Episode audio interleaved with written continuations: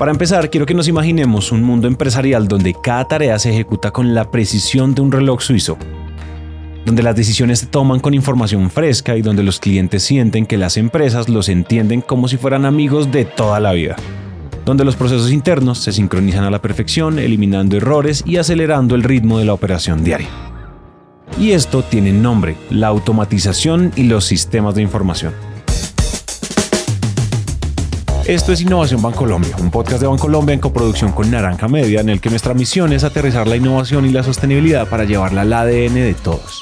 Bienvenidos.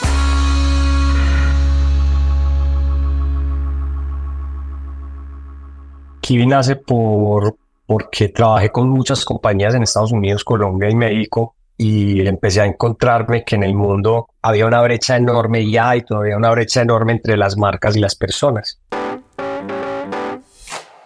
A quien escuchan es a Daniel Yoka o Dani, CEO y fundador de Kiwi, una startup colombiana donde las empresas pueden acceder a soluciones como CRM, e-commerce, chatbots y RPAs para automatizar procesos repetitivos y liberar el tiempo potencial de las personas. Para que se hagan una idea mucho más clara, hace algunos años la publicidad era algo así como una calle en un único sentido. Las marcas hablaban desde su pedestal y nosotros solo las escuchábamos. Y la razón de esto pues es que había mucha falta de interacción y personalización. Las marcas no nos entendían realmente y la comunicación era como un discurso sin conexión.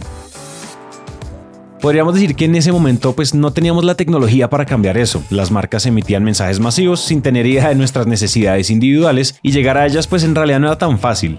Pero aquí está la buena noticia, las cosas están cambiando y no solo para la publicidad.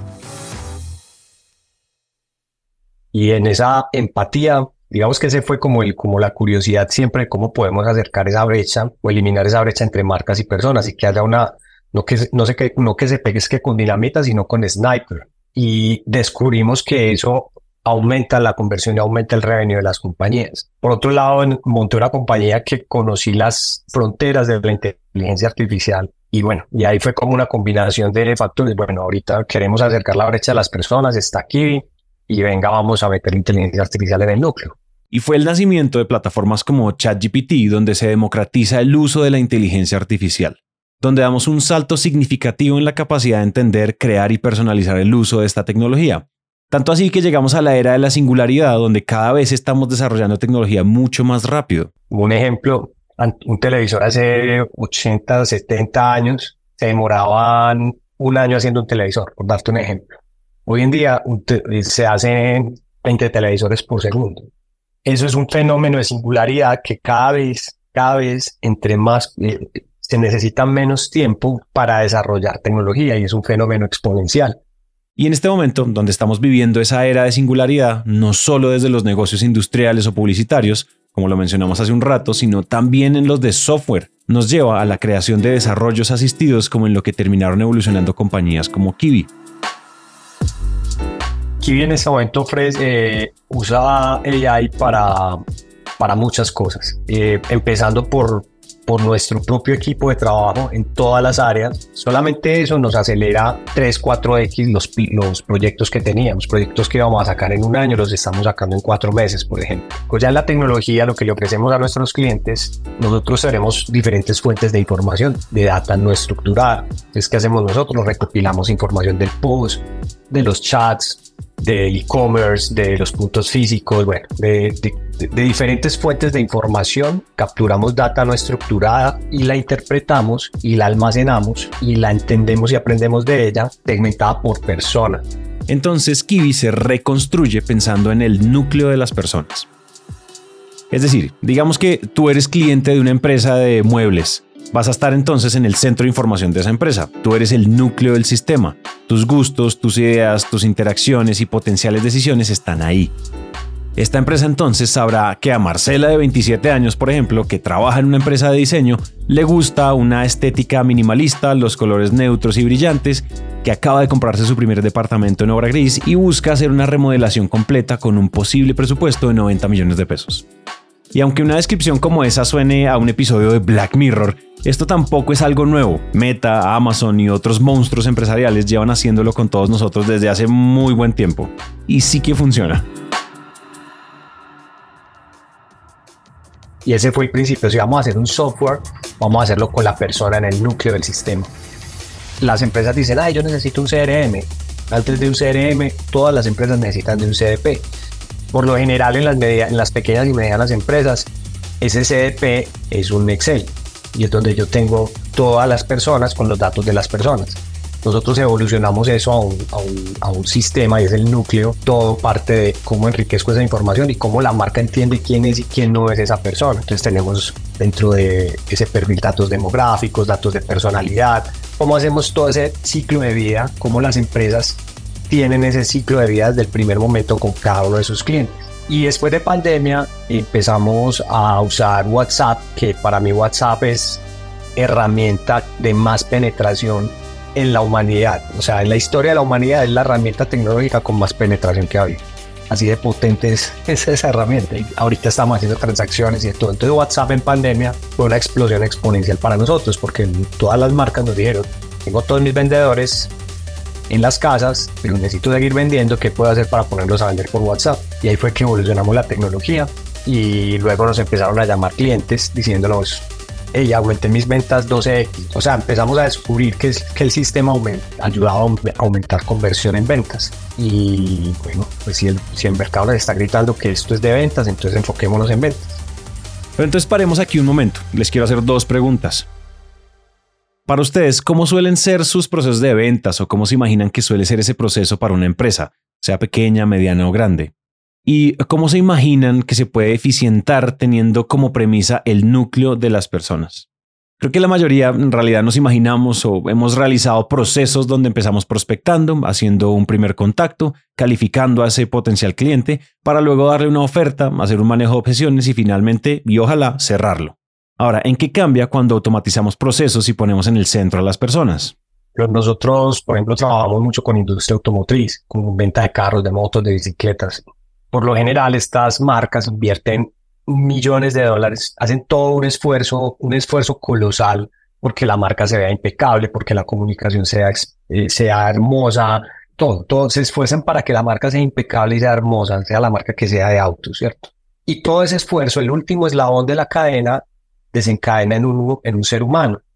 toda esa marca, si tú vas a comprar un carro, al final del día tienes que ir al concesionario o, o chatear con, con, con, una persona de un concesionario y luego vas a hacer un test drive o haces una visita para el crédito. Entonces todo ese esfuerzo termina desencadenado en un ser humano. Entonces ese ser humano por lo general está abrumado con trabajo operativo, con mucho trabajo operativo adicional a su vida, pues que todos estamos con eh, somos seres emocionales 100%, ¿cierto? Entonces, entonces, ¿qué hacemos nosotros? Estamos enfocados en que ese ser humano tenga un compañero de trabajo, y una compañera de trabajo, con inteligencia artificial ayudamos a que esa persona le llene el CRM, le esté recordando qué tiene que decir y qué no tiene que decir, le diga quién es y quién no es la persona, acuérdate, recuerda enviarle los documentos, etc. Entonces estamos enfocados en que ese último eslabón de la cadena, que es un ser humano, los estamos volviendo superhéroes quitándoles el trabajo operativo y que se dediquen a lo que realmente vinieron al mundo a hacer, pues o al mundo de los negocios a hacer, que es cerrar un negocio. Y ese compañero, en este caso compañera, para Kiwi se llama Vicky. Hola, yo soy Vicky y soy una inteligencia artificial que viene a aprender mucho de ustedes los humanos. Vicky está, eh, tiene apenas unos tres meses de vida es una inteligencia artificial, a diferencia de un chat GPT, a Vicky la construimos no solamente para que responda a lo que le preguntes ya omnicanal, sino que mm, eh, ella también es proactiva, entonces te empieza a hacer recordatorios de citas y te empieza a hacer, te puede levantar por la mañana si quieres con las mañanitas. para allá vamos, para que ella empiece a tomar decisiones y que te empiece a mejorar la vida. Vicky surge porque nos dimos cuenta que por más tecnología simple que le pongamos a las personas, el trabajo operativo es tedioso. Por más simple que le hagas la vida en un software, sigue siendo trabajo operativo y las personas necesitan de ayuda para usarlo o para dejar de usarlo y enfocarse en su, en su verdadero potencial, en su verdadero rol. Entonces ahí es donde surge Vicky como la mejor compañera de trabajo en los equipos de venta. Y algo muy interesante de compañeros como Vicky es la forma en la que funcionan y aprenden de nosotros y de la información que les damos. Asistentes como Vicky aprenden de manera similar a como lo hacemos los humanos, aunque de una manera mucho más estructurada y basada en algoritmos, donde se nutre de grandes cantidades de datos para mejorar su capacidad predictiva y su comprensión del contexto de cada cosa. Eh, también hay un tema de que los niños cuando somos niños aprendemos con neuronas, creo que se llaman neuronas espejo, que básicamente yo por más que le diga a mi hijo, yo por más que le diga montate en la bicicleta, él hasta que no vea a un amiguito montándose en la bicicleta y rampando, ahí es cuando él se incentiva a imitar neurona de espejo a, esa persona. Entonces también estamos en, ese, en, ese, en, esa ciencia, digámoslo así, eh, en esa ciencia de, de, aprendizaje de inteligencia artificial con humano. Es como el humano aprende de la inteligencia artificial y la inteligencia artificial aprende del humano. Ahí es donde surge Vicky. Y pues si te parece, preguntémosle a Vicky qué opina ella de todo esto que estamos hablando de inteligencia artificial y cómo puede impactarnos en nuestro día a día. ¿Qué opinas, Vicky? Bueno, Dani, aquí voy. Primero quiero que piensen en la eficiencia que tecnologías como yo les pueden otorgar. Nosotras, las inteligencias artificiales, podemos manejar esas tareas repetitivas y tediosas que a nosotras nos encantan, pero que para ustedes humanos son súper aburridas. Y lo mejor es que podemos hacerlo, como dicen ustedes, en un abrir y cerrar de ojos, logrando que los equipos se centren en lo que es realmente importante. Oigan, hagamos una pausa, aunque no parezca, esa voz tan perfectamente humana sí le pertenece a una inteligencia artificial. Imagínense tener un servicio de atención que nunca duerme. Eso soy yo. Estoy disponible las 24 horas del día para responder preguntas y resolver problemas comunes. Y esperen, esperen. Ustedes tienen que saber que no soy solo una compañera o asistente. Si ustedes necesitan analizar datos, yo soy la persona o la máquina perfecta puedo explorar conjuntos de datos, descubrir patrones y proporcionar información clave que podría impulsarlos a tomar decisiones. Además, puedo encargarme de procesos complejos, porque para mí lo más importante es que los equipos con los que trabajan puedan tener tiempo para concentrarse en innovar y avanzar.